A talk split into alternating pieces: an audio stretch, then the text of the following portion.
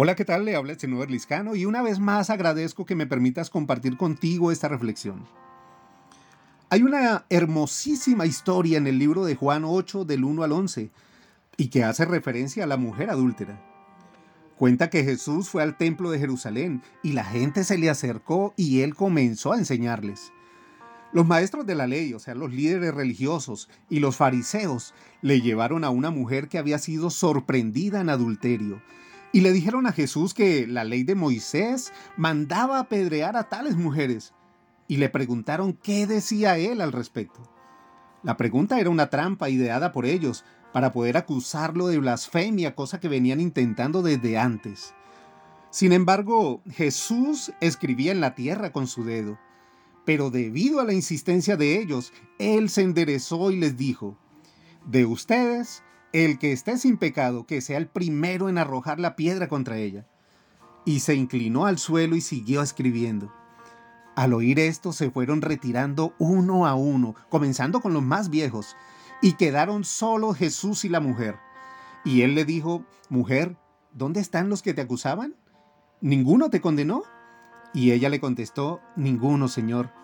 Entonces Jesús le dijo, Tampoco yo te condeno, vete y no peques más. Qué hermoso, ¿verdad? ¿Te imaginas el impacto que tuvo en la vida de esta mujer ese gesto de amor y de bondad? Sin reproches, sin señalamientos y sin indirectas, tal como lo ha hecho contigo y conmigo. ¿Cuánto necesitamos en este momento personas capaces de criticar menos y entender más?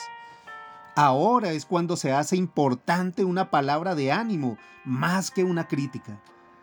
Creo que todos en algún momento de nuestra vida hemos sido injuriados, juzgados, vituperados y dañados con acusaciones y señalamientos.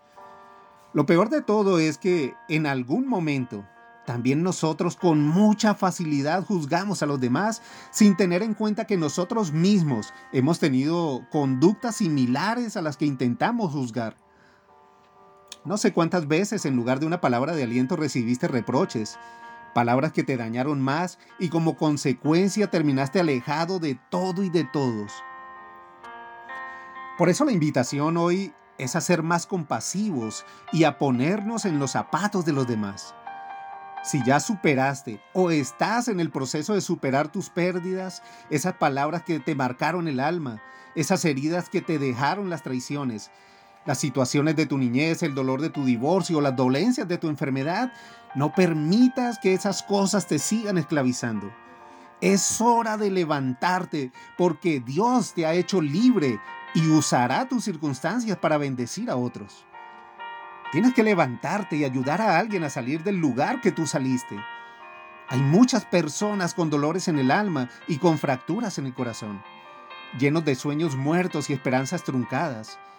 Hay mucha gente que anímicamente está en cuidados intensivos porque están atravesando el divorcio que ya tú pasaste. Otros están sobrellevando una crisis que los dejó sin fuerzas y muchos están luchando con sus fantasmas del pasado, que los ha cargado hasta hacerlos perder de vista el horizonte que Dios tiene para ellos. Usa tu propia experiencia para decirles que hay esperanza que así como Dios te ha guardado, sostenido y bendecido hasta hoy, también lo hará con ellos. Y te aseguro que esto no solo te fortalecerá, sino que también será un medio poderoso de bendición para ti. Dios dice en su palabra que debemos dar de gracia lo que de gracia recibimos. Así que es el momento de dar amor porque Él nos ama. Damos misericordia porque cada día necesitamos misericordia. Y así como Dios no nos señala, ni nos recrimina, ni se avergüenza de nosotros, tampoco debemos hacerlo con alguien que se equivocó, que falló y que viste o habla distinto a nosotros. Así que este fin de semana, si extiendes tu mano, que sea, no sea para señalar, sino para abrazar. Y si abres tu boca, que no sea para juzgar, sino para bendecir. Y si ves a alguien triste y sin una sonrisa, dale la tuya y si ves a alguien roto y vacío, llénalo de amor, no de juicios.